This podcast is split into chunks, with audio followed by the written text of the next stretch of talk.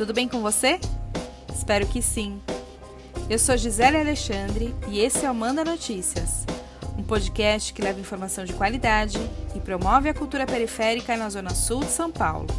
No episódio de hoje, a gente volta a falar sobre algumas ações de solidariedade que não aparecem na TV, mas que fazem muita diferença na vida dos moradores das periferias.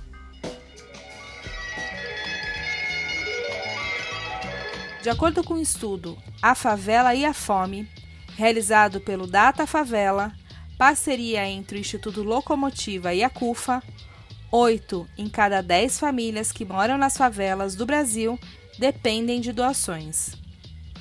A pesquisa, que aconteceu em fevereiro deste ano, entrevistou 2 mil moradores de 76 favelas brasileiras e mostrou que a pandemia fez piorar a alimentação para cerca de 7 em cada 10 pessoas.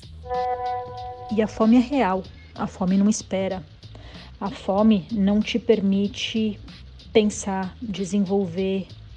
É, ela Permite, por exemplo, que você se importe, que você tenha compaixão, permite que você seja generoso, desenvolve diversos outros aspectos, mas a gente não consegue seguir adiante e trabalhar efetivamente para desenvolver um local quando a população está passando por uma dificuldade como essa.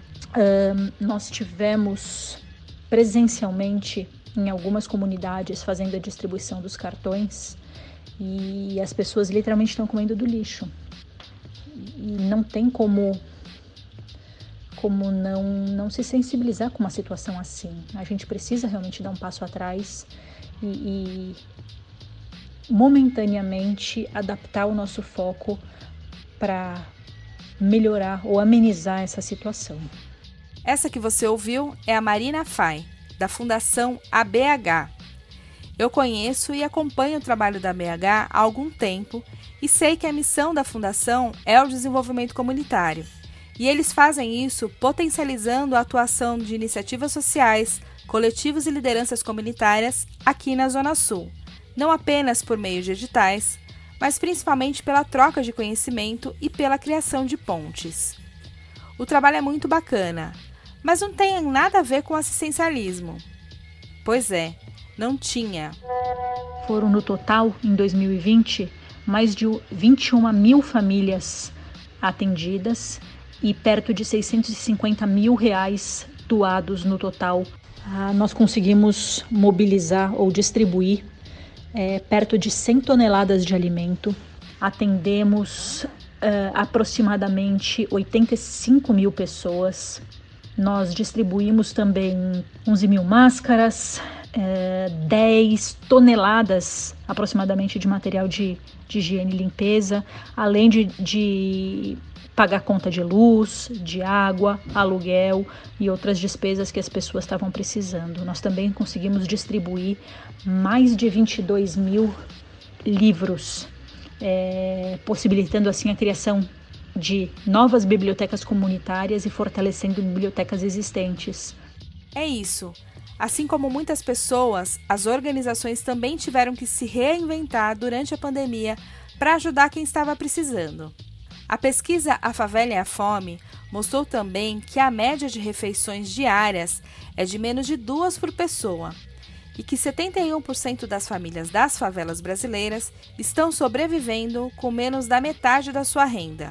Além disso, 90% dos moradores ouvidos na pesquisa receberam alguma doação durante a pandemia.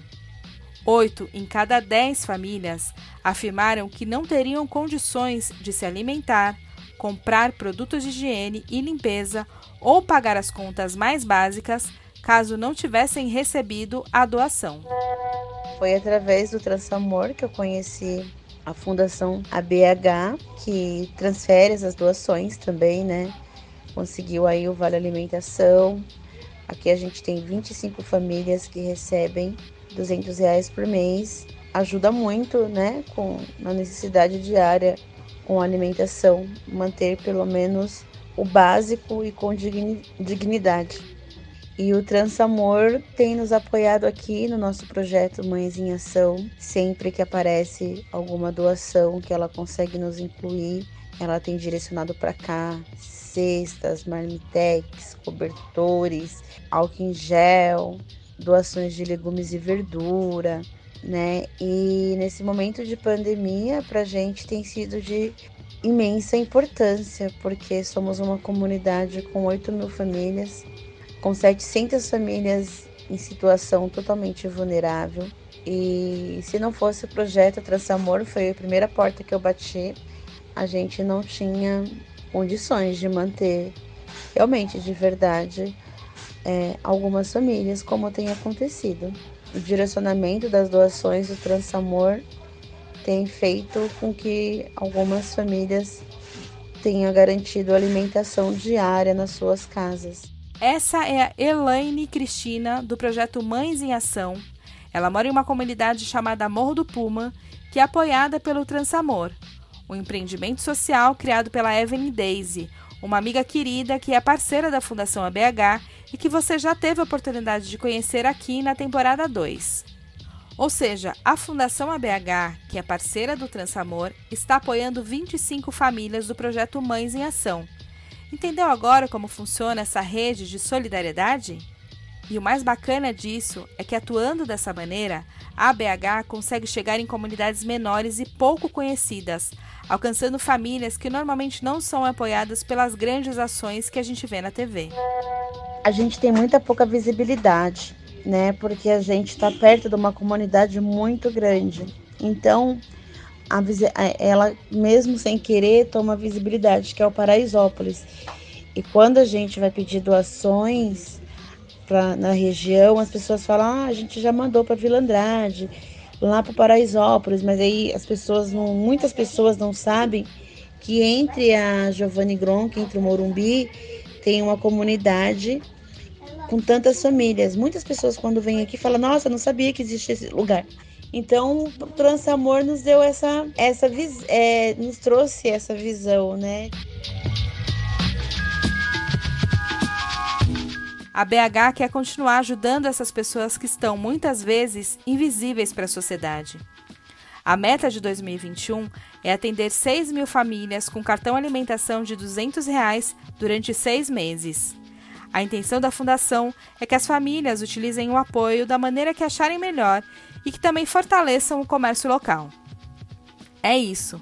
Solidariedade e trabalho em rede. Nós, na Fundação ABH, nascemos de um sonho familiar. Nós queríamos devolver um pouquinho para a sociedade daquilo que conquistamos. A gente acredita que é importante dividir os, os louros, né, as conquistas. Então, isso já está no nosso DNA. Agora, se todos pensassem assim, ia ser tão menos sofrido essa, essa discrepância e essa desigualdade entre, entre pobres e ricos. Quando a gente fala de um momento de pandemia, onde a gente está falando das pessoas sem emprego, e, e, isso tem um impacto gigante, não só na economia, como na vida, né? na dignidade de cada um. Então, eu acho que nesse momento, para além né, do doar no dia a dia, pensando na pandemia especificamente, o doar significa salvar uma vida literalmente. O doar significa que você está colocando alimento e permitindo que aquela família consiga fazer é uma refeição básica por dia.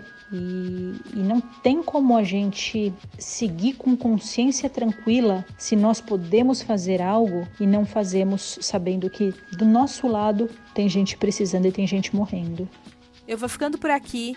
E para você conhecer o trabalho da Fundação ABH e para fazer a sua doação e ajudar outras comunidades e famílias, acesse www.fundacãoabh.org.br. Eu também indico que você conheça os projetos que eu mencionei nessa reportagem. É só buscar lá no Instagram, arroba trancamor e arroba mães, underline, em acão, sem cedilha. Beijo grande, se puder fique em casa e tenha fé que isso vai passar. Você pode conferir os episódios anteriores do Manda Notícias nas principais plataformas digitais de áudio ou nas redes sociais. Facebook, Instagram e YouTube. E você também pode receber esse conteúdo diretamente no seu WhatsApp. Para fazer parte da nossa lista de transmissão, é só enviar uma mensagem para mim no número 11 9 8336 0334. O Manda Notícias tem produção e locução de Gisele Alexandre e a edição de áudio é de Miller Silva.